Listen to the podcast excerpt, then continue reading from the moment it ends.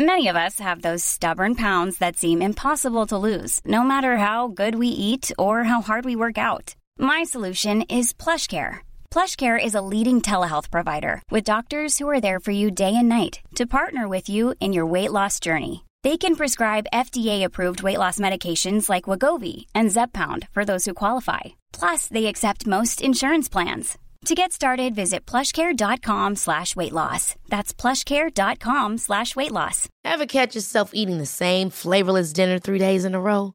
Dreaming of something better? Well, HelloFresh is your guilt-free dream come true, baby. It's me, Kiki Palmer. Let's wake up those taste buds with hot, juicy pecan-crusted chicken or garlic butter shrimp scampi. Mm. Hello Fresh. Stop dreaming of all the delicious possibilities and dig in at HelloFresh.com. Let's get this dinner party started. Hey, it's Paige DeSorbo from Giggly Squad. High quality fashion without the price tag? Say hello to Quince. I'm snagging high end essentials like cozy cashmere sweaters, sleek leather jackets, fine jewelry, and so much more. With Quince being 50 to 80% less than similar brands. And they partner with factories that prioritize safe, ethical, and responsible manufacturing. I love that. Luxury quality within reach. Go to quince.com slash style to get free shipping and 365 day returns on your next order. Quince.com slash style.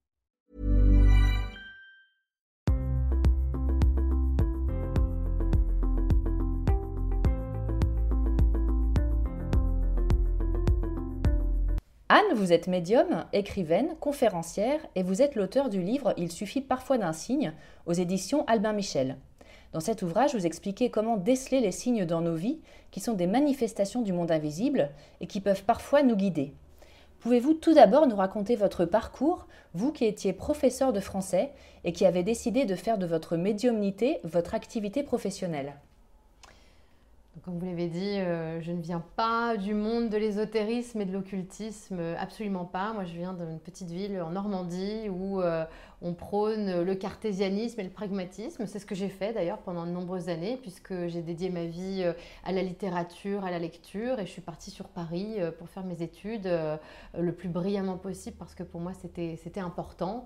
Sauf que j'avais laissé derrière moi bah, tout un univers invisible qui était le mien, c'est-à-dire de nombreuses perceptions, des facultés, ce qu'on appelle extrasensorielles. Et depuis enfant, je voyais chaque soir au pied de mon lit des entités et des présences invisibles. Aujourd'hui, je parle de défunts et d'entités, mais à l'époque, évidemment, j'étais une enfant et, et ça m'a terrorisée. Et donc, euh, j'ai euh, savamment rangé dans une petite boîte euh, tout cela, d'abord par peur et puis aussi par méconnaissance de tout ce qui était en train de, de m'arriver. Et j'avais peur aussi de la folie.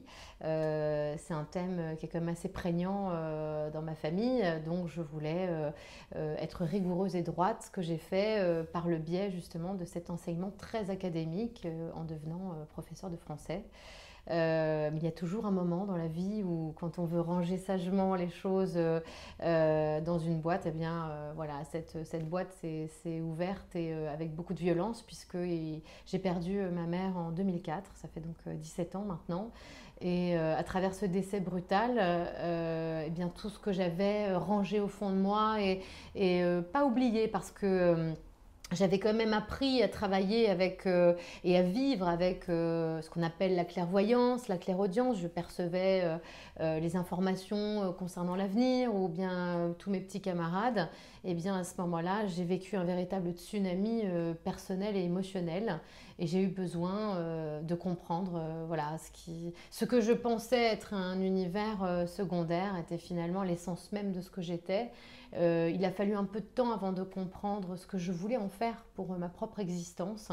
Et moi qui ai vécu un deuil euh, si douloureux, j'ai compris euh, que ces outils allaient me servir pour aider tous ceux qui, comme moi, avaient vécu un deuil douloureux et qui, à un moment de leur vie, ont eu besoin d'un signe, d'un message, de quelque chose, moi ce que j'appelle des preuves de survivance, pour se dire que la mort n'est qu'un passage et que euh, ma mère, qui euh, de son vivant aimait beaucoup euh, communiquer, écrire, eh bien elle avait encore des choses à me dire. Et j'ai eu besoin que elle, qui ne croyait en rien du tout, m'envoie justement ce témoignage de l'invisible. Et elle s'est attelée à le faire avec beaucoup de force. Et alors justement, quel signe avez-vous reçu quand votre mère est décédée? Alors ma mère était bélier, ascendant bélier, donc quand elle faisait les choses, elle ne les faisait pas à moitié et elle a fait euh, énormément de, signes très tangibles parce que les gens imaginent qu'un petit signe, vous savez, c'est un nuage de lait en forme de cœur dans le café le matin ou un arc-en-ciel quand on se réveille. Euh, non, non, la mienne s'est dit qu'elle allait faire euh, beaucoup plus tangible que ça. le premier signe qui a été très fort était que donc elle était fâchée avec sa sœur depuis tellement d'années que je ne la connaissais pas moi-même, pour vous dire. Et euh, le jour de l'enterrement, euh, nous sommes allés avec mon père euh, voir le fleuriste qui débordait de fleurs à, l'attention de ma mère, parce qu'elle n'avait que 52 ans, donc elle était très appréciée, elle avait encore beaucoup de connaissances et d'amis. Et alors que je me promenais avec mon père dans, chez le fleuriste, je voyais tous ces bouquets jonchés au sol. J'en vois un qui attire mon attention, vous savez, au bout, là, à gauche.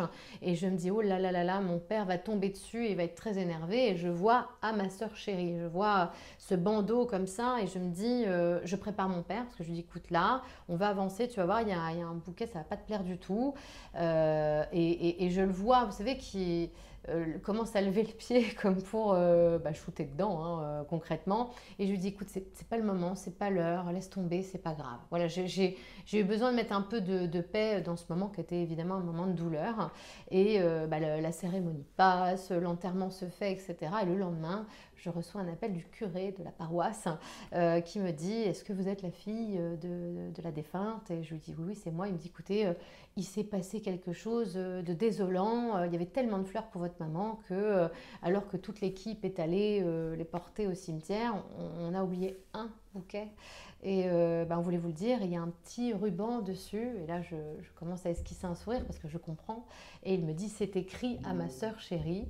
Donc je comprends que déjà ma mère a mis de côté ce bouquet que j'ai offert à la paroisse hein, dans, dans, ma grande générosité. Et je me suis dit, ça y est, en place. Voilà, les, signes commencent à abonder euh, sur ma route. Et, ce, qui, ce, qui, était très fort, enfin ce qui est fort dans un signe, c'est que... Euh, il est personnalisé, vous voyez, ça donne une touche à la fois de la personnalité de celui qui l'envoie et, euh, un peu l'intention qu'il veut émettre. Il y avait à la fois de l'humour et à la fois son modus operandi à elle, vous voyez, et, c'est ça. C'est à ça tout de suite que j'ai compris qu'on allait pouvoir, elle et moi, entretenir, entre guillemets, une correspondance. Euh, qui ne s'est pas arrêté depuis. Pour revenir euh, brièvement sur votre enfance, euh, parce que peut-être que des personnes ont des enfants qui ont des perceptions particulières et dont ils ne savent pas trop quoi faire, qu'est-ce que vous perceviez, qu'est-ce que vous voyez et, comment ça se manifestait? Alors chaque soir, au moment d'aller me coucher, euh, je percevais euh, particulièrement une présence euh, dans ma chambre. J'avais que 8 ans, hein, disons que j'étais jeune. Et je précise que j'étais l'antithèse de la petite fille casse-cou. C'est-à-dire que moi, tout me faisait peur. un toboggan, des rollers. Enfin voilà, j'étais vraiment... moi, j'avais besoin de sécurité. Et donc, j'avais pas du tout besoin de me faire peur le soir dans la chambre, avoir des fantômes. Mais loin de là. Et en fait, je voyais tous les soirs au pied de mon lit une femme qui... enfin, en tout cas, l'ombre et la silhouette d'une femme qui sanglotait au pied de mon lit. Donc euh, c'était pas très rigolo hein, en soi. Euh, et, en fait, j'ai reconnu tout de suite cette femme. j'ai tout de suite su qu'il s'agissait de, ma grand-mère maternelle. Encore une fois, je ne l'avais jamais connue puisqu'elle était décédée quand ma mère n'avait que 10 ans. Donc j'avais eu aucune photo, aucun support visuel pour la reconnaître, mais je, l'ai reconnue tout de suite. Et j'ai compris surtout son, chagrin et, son désarroi, mais moi je ne comprenais pas ce qu'elle faisait là. Euh, ce qu'elle avait à me dire euh, et, c'était très dérangeant pour moi en fait. Moi j'étais euh, déboussolée en fait à, l'idée de savoir pourquoi elle était là, pourquoi elle se manifestait et ce qu'elle avait à me dire. donc je trouvais des subterfuges tous les soirs, d'abord pour éviter d'aller me coucher, ça marchait pas. Et puis je mettais le Walkman sur les oreilles. je dors toujours d'ailleurs avec la couverture jusqu'au-dessus du nez. Euh, mais rien n'y faisait. Euh, voilà, ces rendez-vous euh, étaient récurrents. Et comment ça s'est terminé cette histoire finalement On a envie de savoir. Exactement. un jour, vous savez, il y a toujours un jour. Alors évidemment, l'enfant que je suis construit sa personnalité, grandit, et un jour le courage m'a pris. je me suis redressée dans mon lit et j'ai dit, parce que je ne percevais pas que ma grand-mère, j'avais des passages entre guillemets tous les soirs dans ma chambre, et un jour je me suis levée et j'ai dit, je vous préviens, comme si j'allais faire peur à qui que ce soit, je vous préviens, c'est terminé, je veux plus vous voir, je veux plus jamais ça. Euh, d'ailleurs, je ferme les yeux en vous le disant parce que c'était une façon de dire sortez. Voilà. Et, euh, j'allais dire, j'ai été exaucée. Euh, puisque ces présences se sont arrêtées. C'était sans compter le fait que quelques temps après, bah, j'allais entendre, oui, alors j'avais, je ne voyais plus, mais j'entendais, je ressentais, je commençais à avoir bah, des perceptions, des intuitions très fortes et ce qu'on appellerait aujourd'hui des flashs hein, concrètement. Et euh, ça a jalonné euh, toute ma vie, dans mon enfance et mon adolescence, évidemment aujourd'hui encore, mais euh, c'était un peu... Et pour moi, c'était un, bon compromis, voyez-vous. C'était... je me suis dit, bon, bah, finalement, ça me fait moins peur et je suis encore libre de ne pas écouter. Et qu'est-ce qui fait qu'il y a eu un moment où vous avez eu un déclic suite au décès de votre mère et que vous vous êtes dit, j'arrête d'être professeur de français et je vis ça pleinement et j'en fais mon travail? Deux choses. La première, euh, les enfants réalisent toujours euh, d'une certaine façon les rêves inassouvis de leurs parents. Euh, c'est la quête de beaucoup de, mes consultants encore aujourd'hui. Et je pense qu'au-delà de la littérature et de l'amour des livres qui m'a toujours porté, il y avait aussi ce souhait de réussir socialement. Moi, je viens d'un univers très modeste. Donc, pouvoir aller à la Sorbonne, faire une classe préparatoire, c'était déjà d'une certaine façon prendre une certaine revanche sociale. Bah, quand il n'y a plus personne que vous pouvez rendre fier et honorer, il y a déjà un pan de votre existence euh, qui s'écroule. Et puis, je venais de comprendre qu'il y avait une grande différence entre aimer la littérature et lire et l'apprendre. Euh, et aujourd'hui, dans un lycée euh, au XXIe siècle aussi. Et, j'étais dans cette sensation de vide, en fait. Voilà, je rencontre beaucoup de gens qui sont désireux de savoir quel est le sens de leur vie. Vous savez, un deuil vous place inexorablement dans une question existentielle, c'est-à-dire vos priorités. Qu'est-ce que j'étais venu faire, euh, quel est le sens de mon existence, si je ne suis plus et je n'existe plus dans le regard de l'autre qui vient de partir, mais qu'est-ce que j'avais envie de faire moi réellement? Voyez Et c'est ça, au-delà de mes perceptions médiumniques, j'ai eu mes questions existentielles. Alors j'avais 26 ans, mais donc elles sont arrivées certainement plus tôt pour moi que peut-être euh, certaines personnes qui ont le temps de mener une grande carrière ou en tout cas une, une famille nombreuse et qui à un moment se disent mais, mais mais j'étais pas venue faire quelque chose moi dans mon existence. Et moi j'ai eu euh, euh, ces deux chocs en même temps à gérer et, les deux se sont répondus de façon pratiquement en résonance l'une avec l'autre. C'était qu'est-ce que tu es venu faire? Et tout ce que tu as caché au fond de toi, mais n'est-ce pas un outil finalement essentiel à ta vie? Et il a fallu que les deux s'entendent bien et s'harmonisent. Ça a mis un peu de temps, hein, évidemment. Et alors justement, avec euh, toutes ces années aujourd'hui que vous avez de pratique, à cette question, euh, grande question que les gens pourraient se poser, quel est le sens de nos vies? Qu'est-ce que vous pouvez euh, donner comme indice? L'enfance, c'est déjà un vrai terrain de réponse intuitive. Euh, je dis toujours à mes consultants, euh, fermez les yeux et euh, l'idée première, qu'est-ce que vous vouliez faire avant Vous savez, on, caricature toujours les enfants, je veux être pompier, je veux être princesse. ben non, en fait, très tôt, on a parfois des désirs profonds, mais nous avons nos parfaits euh, bourreaux à la maison euh, qui nous aiment beaucoup, hein, mais qui nous enferment. Euh, je parle évidemment beaucoup de Platon et de, sa caverne, qui sont nos premiers modérateurs, nos parents, nos enseignants, nos curés, nos prêtres, nos éducateurs. Et, souvent, on se réalise malheureusement à travers eux ou pour eux. Euh, et, au point d'effacer euh, notre propre personnalité ou nos propres désirs.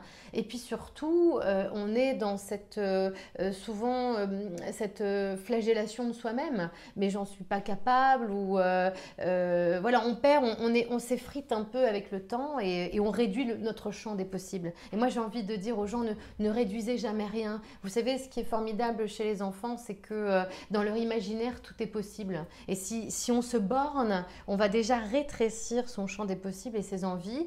Et il faut des tsunamis, parce que euh, c'est le propre du chaos, euh, c'est qu'on vit des tsunamis dans notre vie qui viennent nous replacer avec violence euh, dans ces impondérables, ce qui étaient les nôtres au fond de nous.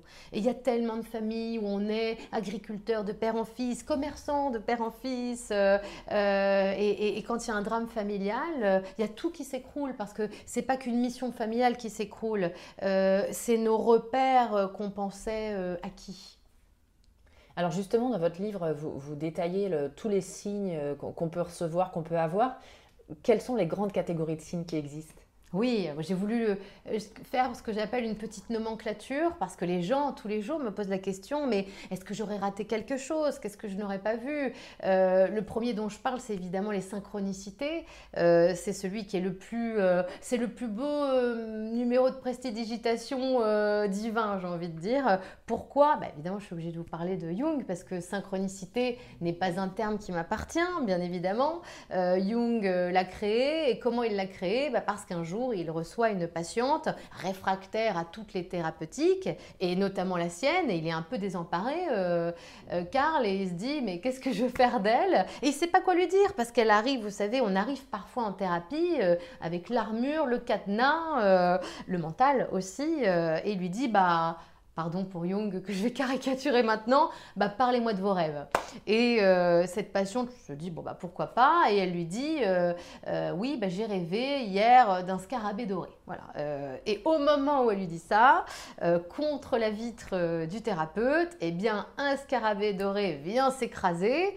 Et Jung, évidemment, est très surpris de, de, de, cet élément synchronistique au moment où sa patiente le dit. Et au moment où il lui dit ça, il voit le scarabée, il lui tend le scarabée, lui dit bah voilà.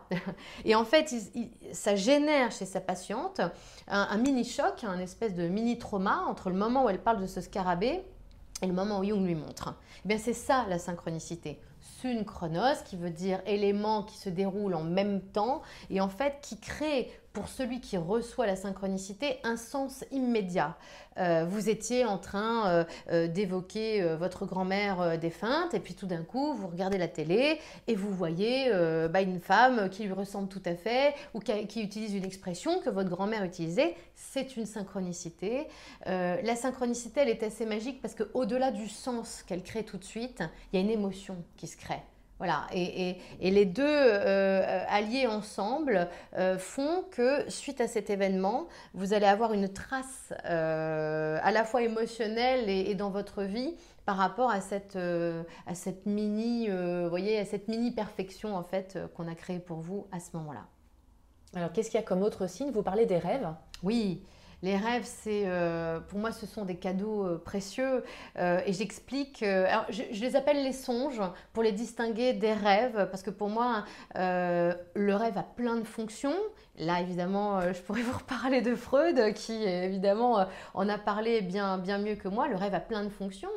D'abord, c'est un défouloir émotionnel. ça sert aussi à enlever les traces mnésiques, hein, les anciennes, les traumas de notre enfance, etc.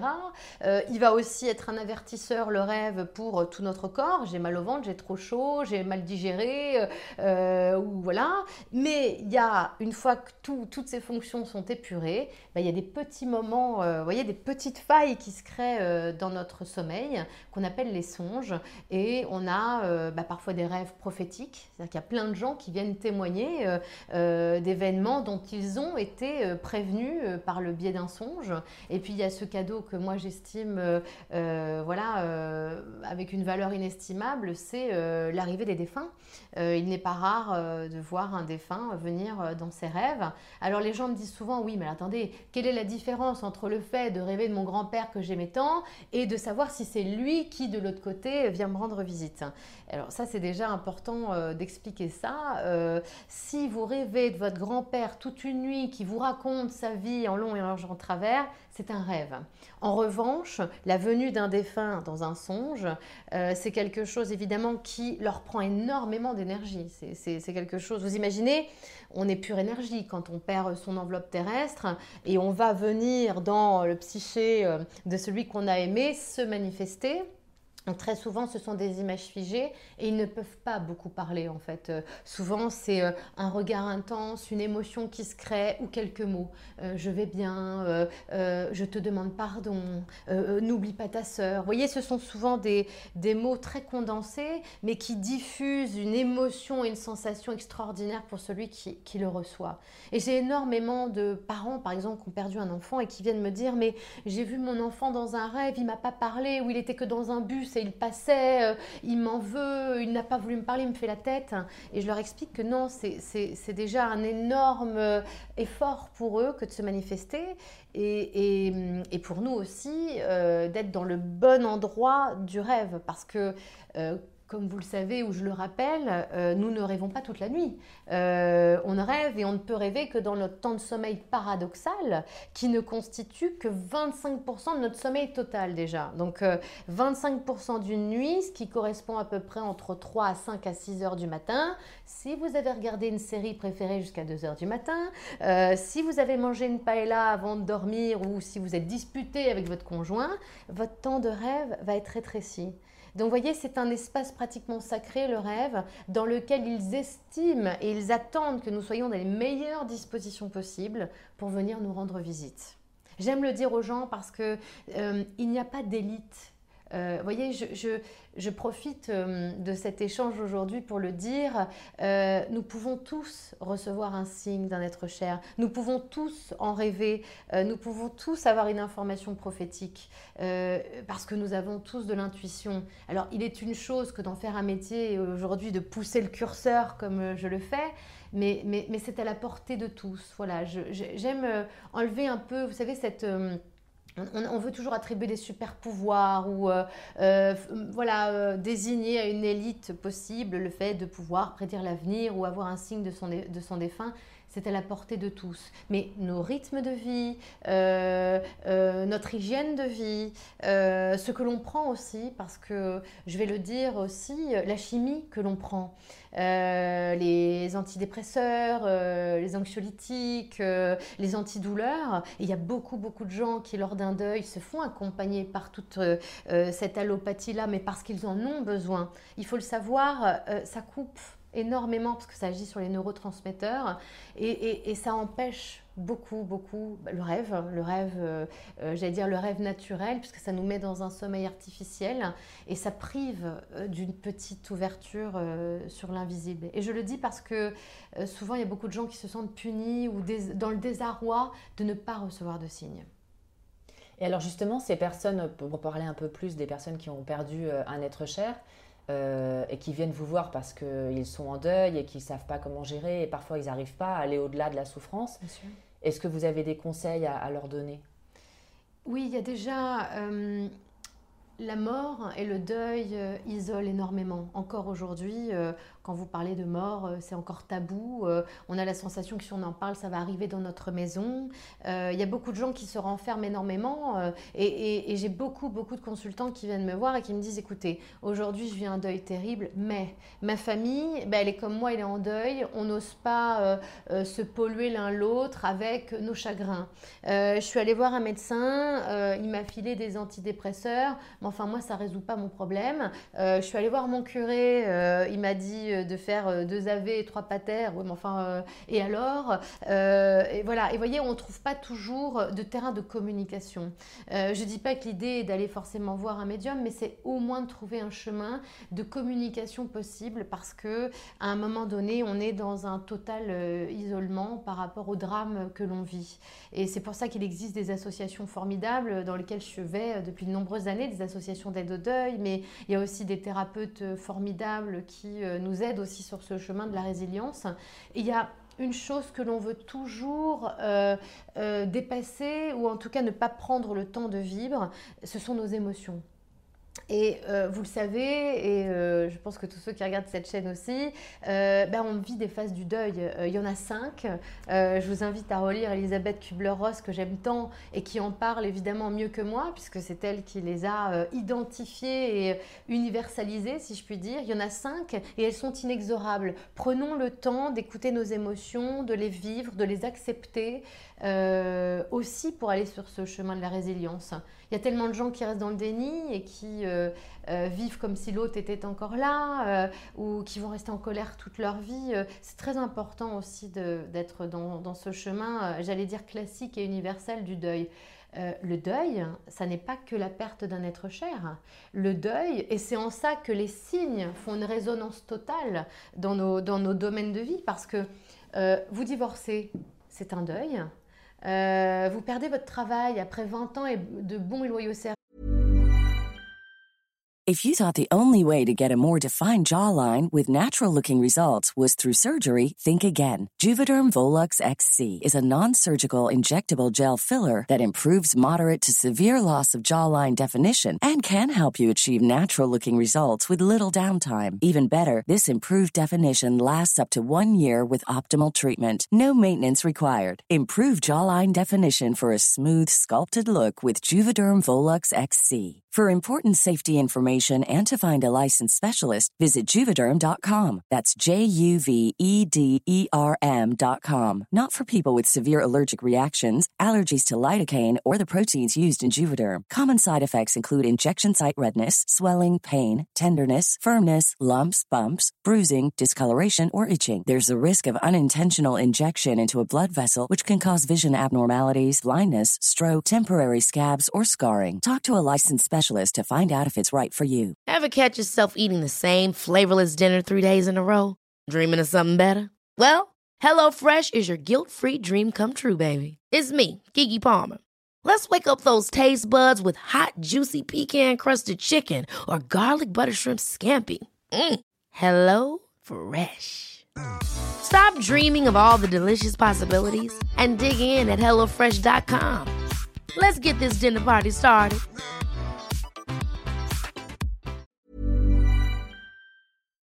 C'est un deuil. Vous partez en retraite, c'est un deuil de votre vie sociale. Vous traversez une maladie, c'est un deuil de la bonne santé de laquelle euh, vous étiez assuré. Vous voyez, c'est que dans notre vie, nous allons vivre mille deuils en même temps. Le pire étant bien sûr euh, euh, de perdre quelqu'un qu'on aime, mais, mais j'ai tous ces gens qui, à un moment donné de leur vie, dans ce deuil, sont bousculés. et, ils sont bousculés parfois de façon analogue en se disant, mais maintenant que tous ces repères viennent de s'effondrer, mais qu'est-ce que je vais faire moi? Ou plutôt, qu'est-ce que j'avais envie de faire? Et, là, souvent, quand on ne sait plus, on regarde le ciel, on est d'accord? C'est un réflexe, euh, c'est plus universel, euh, ça a traversé le temps, on dit, mais aidez-moi, qu'est-ce que je vais faire? Et c'est ça aussi. Cette communication, elle est importante parce que très souvent, les réponses, elles sont déjà autour de nous. On ne sait pas les voir, on ne veut pas les voir. Euh, quand vous vous êtes attelé à penser toute votre vie que votre mission était d'être un bon père de famille ou un bon commerçant ou je ne sais pas encore euh, euh, dans, vos croyances limitantes à vous. Vous imaginez le jour où tout d'un coup vous vous dites mais non, en fait, euh, bah, j'aime pas les hommes, j'aime les femmes. Euh, j'aurais voulu être un artiste, euh, mais finalement ma vie c'est pas d'être un jeune professeur agrégé, bah, c'est de, de discuter avec l'univers invisible, d'en être une messagère et, d'aider mon prochain comme ça. C'est la vie que je dois mener. je vous le dis là de façon sympathique sur cette chaise, bah, il y a des grands moments de vide et il y a des grands moments de désespoir mais, mais du désespoir on est toujours un, peu de lumière et, euh, et, j'accompagne aussi euh, ces gens dans ce, dans, dans ce chaos et, dans cette, euh, j'allais dire, dans cette remise en place des, des priorités. Et, ces signes-là, ils sont là pour nous au quotidien. Est-ce que ça veut dire qu'on aurait chacun un, un chemin qui nous est propre? Oui. On a chacun un chemin qui nous est propre et je vais pousser un peu le curseur. Hein. je suis obligée, selon moi, ça n'engage que moi de le dire, nous avons déjà décidé de ce que nous devions vivre sur Terre. On s'est déjà engagé à vivre quelque chose, mais euh, bah, on a tout oublié. On revient euh, vierge de tout, euh, comme le nouveau-né, c'est bien le cas de le dire, qui va essayer de se rappeler ce qu'il est venu vivre ou en tout cas ce pourquoi il était fait. Et on a une tendance, euh, tous, bah, c'est de reprendre des automatismes ou des rituels dans lesquels on va nous enfermer ou des certitudes dans lesquelles on va être. Et il faut parfois du temps pour savoir ce qu'on était venu faire. Et, finalement, si on s'écoute, euh, je crois qu'on a déjà beaucoup d'outils euh, au fond de soi pour, pour pouvoir répondre à ces questions. Ce qui voudrait dire, si on a un chemin qui nous est propre, qu'on peut exercer notre libre arbitre pour le suivre ou pour ne pas le suivre? Exactement. Le, libre arbitre dont on dispose, c'est le temps que l'on va mettre à se réaliser. Il y a des gens qui se réalisent tout à fait sur le tard. Je crois qu'on a 3 millions d'exemples là-dessus. Et puis, euh, on a des gens qui très tôt, euh, euh, sachant rebondir hein, sur les violences de la vie et sur les bosses sur leur chemin, vont avoir tout d'un coup cette urgence à se réaliser. Vous savez, euh, je me fiche que les gens trouvent leur âme sœur à, 13 ans ou à, ou à 74, euh, comme Madeleine qui est venue me voir hier et qui euh, a trouvé son amoureux. L'essentiel, c'est de le vivre. Et alors, est-ce que ça voudrait dire qu'on a une date, une date de fin préprogrammée ou? On a, on a une grande date sur le cadran de la montre. Oui, j'en suis intimement persuadée. Euh, j'ai la sensation qu'on peut avoir un tout petit peu de sursis selon ce qu'on est venu vivre et selon encore ce que l'on a à faire sur Terre. Euh, mais pas beaucoup plus en l'occurrence. Oui, c'est une question qu'on me pose de façon récurrente et j'entends, j'entends à quel point euh, les parents peuvent me dire mais, mais, mais, vous, vous, délirez ou quoi? On ne peut pas avoir écrit qu'un enfant va partir si tôt, on ne peut pas écrire, je l'entends tout à fait, ça fait plus de dix ans que j'accompagne des parents endeuillés sur cette injustice terrible que de perdre un enfant, mais avec le recul, c'est une expérience terrible que tout le monde va vivre ensemble et, qui est tellement forte d'enseignement, euh, dramatique d'enseignement. Mais j'ai vu des gens se transcender, j'ai vu des gens euh, se dépasser dans des, euh, dans des, dans des moments ultimes. Et, de toute façon, c'est une la palissade, mais on apprend beaucoup plus dans les épreuves que dans le succès. Hein. Ça, c'est une évidence. Et alors, vous qui captez ces, ces, messages de défunts depuis des années, euh, qu'est-ce que vous avez appris en fait avec toutes ces communications sur euh, ce qui se passe après ou Déjà, euh, ce que je sentais déjà au fond de moi depuis toujours, la mort n'est qu'un passage. Je crois que c'est déjà ça, offre une, perspective tout à fait différente de la vie que, nous menons. Je, sais aujourd'hui de façon intime qu'on va tous se retrouver. et ça, ça c'était pas un euh, c'était pas une volonté de persuasion pour se dire ah bah c'est pas grave, euh, ils sont tous morts, on se reverra à la fin et on fera un grand cocktail. Euh, c'était surtout une mise en abîme et une mise en perspective de ma vie. C'est-à-dire, alors donc s'il y a une continuité, c'est-à-dire que tout ce que je fais ici maintenant a un autre sens qui prend un écho ensuite. Et vous voyez, cette mise en abîme, elle est, elle est beaucoup plus profonde qu'une une croyance en un au-delà ou en une vie après. Euh, moi, je dis toujours, euh, je vais essayer de régler le compte de mes amis et de mes ennemis maintenant, parce que, euh, comme je le sais, la continuité pour moi existant, eh ben, je vais rendre ma copie, on va dire, avec le moins de fautes possible dedans, d'abord pour moi, mais aussi pour eux. Et, vous savez pourquoi je dis ça? Parce qu'il y a tellement de messages de défunts que je reçois euh, qui sont dans cette volonté de réparer ce qu'ils ont laissé derrière eux, euh, de s'exprimer encore, euh, de, de, réparer auprès de ceux qui restent les croyances erronées, les violences, les préjugés. Euh, les mises à l'écart, euh, les pardons qu'on n'a pas accordés. Et, c'est ça en fait, c'est un vrai travail. Euh, les défunts ne viennent pas juste pour dire coucou, je suis là, je t'aime. Tout le monde sait qu'on s'aimait et qu'on s'est aimé sur le plan terrestre. C'est un vrai travail qu'on propose. Voilà, ils, sont, ils viennent pour nous aider et nous guider encore et toujours parce que de leur vivant, bah, que le premier qui me dise qu'il était parfait lève le doigt, il n'y en a pas, on n'est pas parfait. Euh, et, ils, ont ils sont animés de ce besoin de dire Je me suis trompée, dis-lui que, euh, euh, je ne lui ai pas dit au revoir, j'ai fait les mauvais choix et ça a été lourd de conséquences pour lui. ou au contraire, je suis fière de ce qu'il fait aujourd'hui. Et, ça, ce sont des, criants appels. ça veut dire qu'ils nous voient encore Tous les là jours. où ils sont? Tous les jours. Euh, dans chacun de nos actions, dans chacun de nos, de nos faits et gestes. Euh, pas du tout, euh, vous savez, comme un, un modérateur ou quelqu'un qui viendrait nous épier, simplement bah, comme, comme des colocataires qui continuent de vivre les uns avec les autres, mais sur des plans, sur des plans différents. pour les personnes qui ne sont pas forcément peinées par, par la perte de, quelqu'un, mais qui sont un peu perdues dans leur vie, qui ne savent pas trop, voilà, qui ne sont pas à leur place, qui, quand elles se lèvent ce matin, ne sont pas spécialement heureuses, qu'est-ce que vous pouvez leur donner comme conseil pour trouver des signes qui vont les guider? Est-ce qu'il y a des questions, des, questions à se poser, des choses à observer? Qu'est-ce que vous pouvez leur dire? Pour recevoir, alors le propre du signe, c'est qu'on le reçoit quand on s'y attend pas. Le problème aujourd'hui, c'est que on est dans des rituels de vie imparables. Euh, je vous parle du métro boulot dodo où je suis à Paris, mais on est hyper ritualisé dans sa vie, dans ses habitudes, dans ses relations.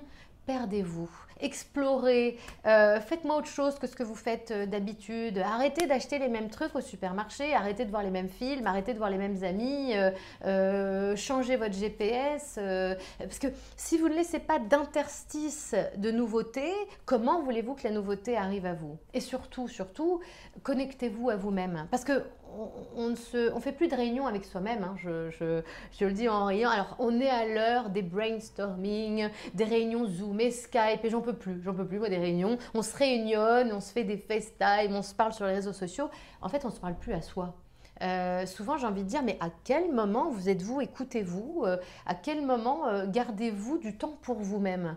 Moi, je ne peux pas ne pas avoir de rendez-vous avec moi-même. Hein. J'ai besoin, même si c'est cinq minutes dans une journée, et vous imaginez que mes journées, elles sont euh, plutôt euh, rythmées.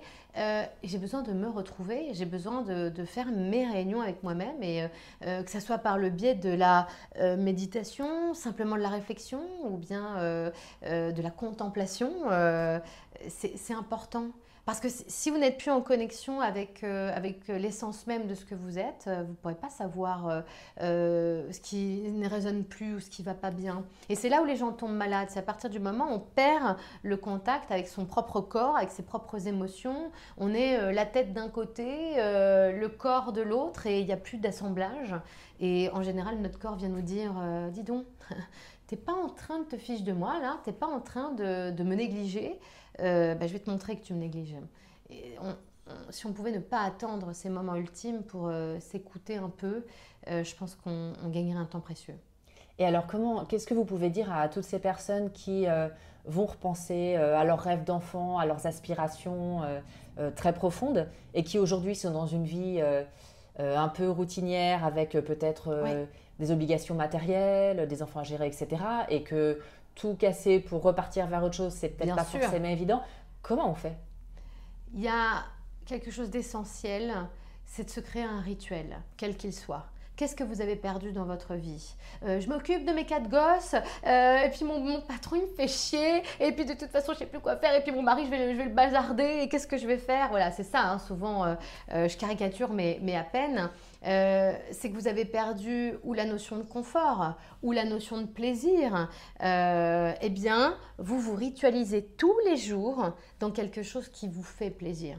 C'est-à-dire que avant de me faire des plans sur la comète, euh, on est d'accord, euh, avant de me... Parce que les gens passent du tout au rien très souvent. Hein, euh, oui, mais mon rêve, c'était d'écrire. Eh ben, avant d'écrire un livre, bah, écris des cartes postales à tes voisins et tiens un journal intime, tiens un blog. Vous voyez, c'est de se ritualiser.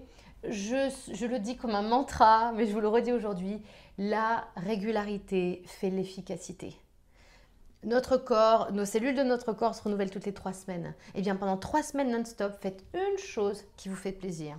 Ou faites une chose qui va vous régénérer une notion de nouveauté ou d'insolite euh, ou de rire. Euh, euh, cherchez à travers ce que vous avez perdu un tout petit moment. Et vous savez pourquoi? Parce qu'au bout de 21 jours, c'est comme la clope qu'on allume. Hein. Votre corps, il va réclamer sa dose de plaisir, il va réclamer sa dose d'insolite, il va réclamer sa dose de nouveauté. Et si vous en faites un nouveau paradigme essentiel pour vous, eh ben non, vous passerez pas de euh, j'ai écrit une carte postale à Tata Janine, hein, je suis édité euh, euh, chez qui vous voulez, mais, mais vous allez voir déjà que vous, vous allez vous draper déjà inconsciemment de nouvelles choses et de nouveaux besoins qui sont des besoins qu'on avait souvent laissés de côté. Alors, ça sera un peu des mensonges qu'on se dit parfois, pardon, quand on se dit non mais moi je peux pas, c'est trop compliqué, j'y arriverai jamais. Bien sûr. Et puis vous remettez la, question du plaisir, la notion de plaisir finalement au cœur de tout. Oui. Et, qui est dans notre religion un peu judéo-chrétienne. Euh, et péché. Voilà. Exactement. On a. Euh, pardon parce que cette phrase peut sembler un peu euh, new age et je déteste euh, voilà je, déteste les caricatures. Euh, on peut être moderne féminine spirituelle. C'est à dire qu'on peut cultiver son jardin spirituel dans n'importe quelle vie. Et puis surtout il y a une chose qu'on ignore tout à fait ou qu'on a perdu c'est l'estimation de nos ressources. Je vous assure qu'il est temps de se reconnecter à ce dont on est capable. Moi je vais vous dire une chose. Ces mères de famille j'en suis une, qui gère au quotidien des enfants, une vie sociale et professionnelle, une vie de famille, un mari et, euh, et tout ce qui va avec, ce sont déjà des Wonder Woman. Ne me, ne me dites jamais que ça n'est pas possible parce qu'elles font déjà des miracles au quotidien. Et je crois qu'on place mal le curseur de ce dont on est capable. Et, c'est ça, c'est ça que je, voudrais dire. Il est largement plus difficile de subir au quotidien un harceleur, un pervers narcissique, euh, parce qu'on parle beaucoup tout ça au travail ou dans la sphère personnelle. Je vous assure qu'il faut une dose de courage bien plus grande qu'un jour prendre son sac à dos et de se barrer. Mais encore une fois, c'est parce qu'on place nos curseurs de peur et de courage absolument pas au bon endroit. Et il y a toujours cette part au fond de nous, et je peux vous assurer, on n'est jamais seul. Euh, quelles que soient vos, aspirations, vos croyances, les mots que vous avez envie de mettre là-dessus, cosmos, univers, ange gardien, Dieu, euh, grand tout, ça m'est complètement égal. Reconnectez-vous à cette essence même euh, de, voilà, de, parce que la part de l'invisible, pour moi, c'est toujours notre part de perfection à nous. et je peux vous assurer qu'il y a toujours une réponse pour celui qui a une question à poser. Mais vous savez quel est le problème aujourd'hui? On ne sait pas quelle est la question que l'on doit poser. On ne le sait pas. Et les gens me disent, bah, euh, je sais pas, euh, aidez-moi. Mais vous voyez, c'est comme si vous vous jetiez au pied de l'autel à l'église en disant, merde, aidez-moi. On vous répondrait, mais qu'est-ce que tu veux vraiment? Et à partir du moment où on se pose la question de, qu'est-ce que je veux vraiment pour moi? Euh, alors souvent, vous pouvez le faire en, question interro-négative. ne voudrais-je pas un meilleur mari? Ne voudrais-je pas un meilleur travail? Ne voulais-je pas plus jeune euh, dédier ma vie aux autres? Ou au contraire, euh, ne voulais-je pas plutôt vivre à la campagne? Ou Oui, c'est ça. Faites, faites votre liste. Il y en avait un qui a tout compris, c'était Platon. à une question, il en posait une autre. à une question que vous vous posez, reposez-vous une autre question. C'est-à-dire Posez-moi une question. Euh, qu'est-ce que vous avez envie de faire euh, l'été prochain? Euh, Qu'est-ce que vous avez fait l'année dernière qui vous a fait vous poser cette question? Vous n'avez pas aimé vos vacances l'année dernière? Vous me suivez mm. Parce que plus vous allez faire ça, plus vous allez revenir à la source. Parce que des fois, on se pose une question et on n'a pas bien compris pourquoi on se la posait. Vous voyez, c'est ça en fait. Il faut remonter le fil ou, le défaire. Hein, euh, euh, et c'est exactement ça. Parce que si je dis, ah bah l'année dernière, elles n'étaient pas chouettes, hein, mes vacances, parce que je me suis tapé la belle famille. Et là, je vais vous poser la question, votre belle famille est un problème? Oui, mais c'est pas que parce qu'en fait, ce qui m'a. Vous voyez Et en fait, faites-vous votre propre maïotique ou si vous ne savez pas le faire, eh ben vous demandez à votre meilleur ami euh, euh, de faire un peu le rebond euh, de la balle des questions parce que vous allez arriver au problème essentiel. celui qu'on cache souvent hein, derrière moult excuses ou c'est pas forcément toujours des excuses d'ailleurs, ce sont des fausses croyances. Et ça peut être peut-être un déni qui s'est installé tellement avec enfin, des années qu'on l'a complètement oublié à force effectivement d'avoir ajouté des couches Absolument. par-dessus. Exactement.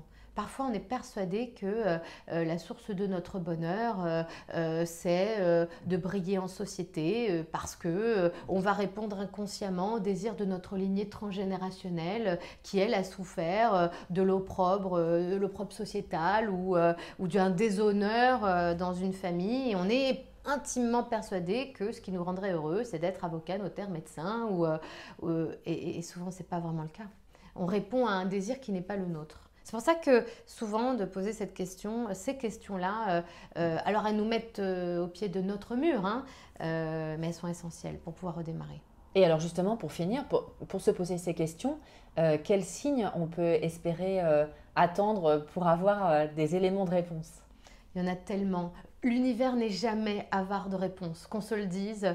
Euh, ça peut être euh, euh, le prénom de quelqu'un que vous aimez, ou bien ça peut être, il m'est arrivé parfois d'aller m'asseoir à un café, puis d'attendre des gens, et puis vous savez, je suis énervée parce que quelque chose au niveau professionnel n'a pas marché, ou je suis simplement énervée par quelqu'un, et puis il y a deux personnes qui passent et qui sont en train de parler et qui disent, tu comprends, il va quand même falloir que je dresse un peu les limites avec mon patron parce que ça suffit. Et en fait, cette phrase qui passe, elle est pour vous. Elle est comme une mise en perspective de votre propre vie. Ça peut être une émission de radio que tout d'un coup euh, vous écoutez, puis hop, c'est un, sujet pour vous. Vous voyez, tout est... À partir du moment où il y a une demande qui est posée, il y a des réponses en résonance qui arrivent. Est-ce que ça veut dire que du coup, on peut carrément poser la question le soir dans sa chambre, par exemple, avant de se coucher, à haute voix? Mais bien sûr. Et si vous avez besoin de le ritualiser, faites-le. Si vous avez besoin de le manifester par le biais d'une prière, faites-le. Si vous avez besoin de le chanter le soir au, au karaoké du coin, faites-le. Si vous avez envie de l'écrire, parce que l'écriture, c'est votre façon de vous exprimer, faites-le. Si vous avez besoin de le dire euh, dans l'intimité de votre euh, subconscient, faites-le. Mais formulez officiellement votre demande. Et je le dis vraiment, posez une intention, vous allez voir déjà, ça débroussaille pas mal de terrain. Après, je, prépare toujours mes consultants. La réponse que l'on reçoit n'est pas toujours celle qu'on attend. Et, et, quand, on demande quelque chose, quand on dit euh, euh, oh là là, mais j'aimerais tellement euh, être riche, je prends une caricature pas très intelligente, et qu'on ne devient pas, qu'est-ce qu'on doit comprendre? Quelle est la source de ma richesse? Et justement, qu'est-ce qu'on met dans le mot riche? Qu'est-ce que ça me permet, cette richesse euh, euh, Encore une fois, est-ce qu'être riche, euh, c'est venger ou prendre une revanche et, vous savez, derrière chaque demande, il y a toujours une peur qui est tapie. quelle est ma peur? Est-ce que je veux être riche parce que j'ai terriblement peur d'être en insécurité? Donc, est-ce que c'est pas finalement ma notion d'insécurité que je vais devoir travailler? Vous voyez, il y a, il y a toujours un écho là-dessus. Souvent, c'est je veux l'homme de ma vie. Et je leur dis, mais il est comment? Alors les, femmes me disent euh, Eh ben, il n'est pas comme le mien, euh, il n'est pas infidèle, euh, il n'est pas menteur. Et, je, leur, je leur dis Mais attendez, on va reformuler. Il est comment l'homme de votre vie? Personne ne sait me répondre. Parce qu'elles n'y ont pas pensé. Parce qu'en fait, elles se sont ou calquées sur des modèles utopiques ou posées à contrario de ce qu'elles ont déjà vécu. si vous voulez que quelque chose existe, créez-le déjà. C'est-à-dire qu'il faut que la demande soit vraiment euh, précise et juste, qu'elle ait été un peu débroussaillée en amont Exactement. Ah, question précise, réponse précise. Euh, l'univers est parfait. Euh, j'aime à le dire parce que alors nous, on est plutôt imparfait et il y a toujours quelque chose de subtil euh, voilà, ce sont des plans subtils. Eh bien, ils agissent en subtilité et, parfois ils ont beaucoup d'humour aussi hein, pour, pour nous répondre. Et soyez le plus précis possible. Parce qu'en général, quand on n'a pas la réponse, c'est que la question, voilà, elle était, euh, elle était, elle était mal travaillée, quoi. Voilà. Donc, si vous avez un dernier conseil à donner, c'est d'être, euh, d'avoir un peu plus d'introspection et d'être plus ouvert à l'extérieur et aux signes qui peuvent passer, qui pourraient parfois passer comme des coïncidences et pourtant, ça ne l'est pas forcément. C'est exactement ça. Euh, deux personnes dans la rue qui passent avec une casquette rouge, c'est une coïncidence. Votre grand-père qui portait une casquette rouge, au moment où vous pensez à lui, vous croisez un homme qui en a une, c'est déjà que vous êtes en résonance avec quelque chose et qu'on a entendu ce que vous étiez en train de formuler. Il y a, une dernière chose que je voudrais dire, c'est que euh, nous, escamotons souvent euh, nos rêves euh, par peur de gêner ceux qui nous entourent. Combien de personnes, que ce soit nos enfants, que ce soit nos, compagnons, que ce soit notre famille, sont, sont, souvent des, jurys et des jurés terribles dans les tribunaux de nos vies. Il y a tellement de gens qui meurent hein, sans, juste pour ne pas avoir dérangé euh, les autres. Euh, l'enfer, c'est les, autres, les autres hein, c'est Sartre qui le disait, et à juste titre. Euh, on n'imagine pas très souvent qu'on que, s'étiole soi-même. Et on est tout doucement un peu dans cette société, euh, un peu en train de déployer euh, les ailes euh, des différences et du changement, mais c'est encore, encore tellement, finalement, tellement timide. parfois, il faut faire son grand tsunami. Voilà. Et c'est pas, oui, vous allez heurter des gens, oui, ça va pas plaire parce qu'on se dit, bah, et on va dire, mais quelle mouche la pique, celle-là, c'est pas possible. Comment ça, elle se barre? Ah, bah, C'est une lubie, ça va, lui, ça va lui passer. Non, ça va pas vous passer, mais vous passerez pas à côté de votre vie. Merci beaucoup, Anne. Merci.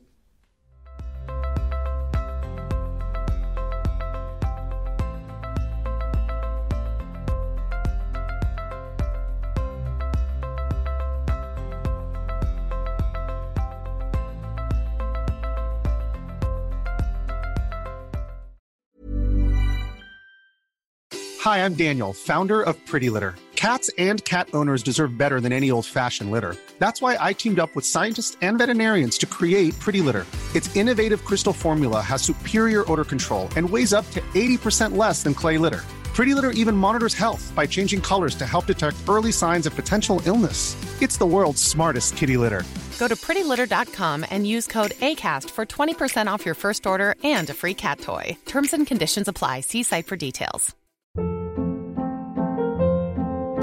Hold up. What was that? Boring. No flavor. That was as bad as those leftovers you ate all week. Kiki Palmer here, and it's time to say hello to something fresh and guilt-free. Hello Fresh. Jazz up dinner with pecan-crusted chicken or garlic butter shrimp scampi. Now that's music to my mouth. Hello Fresh. Let's get this dinner party started. Discover all the delicious possibilities at hellofresh.com.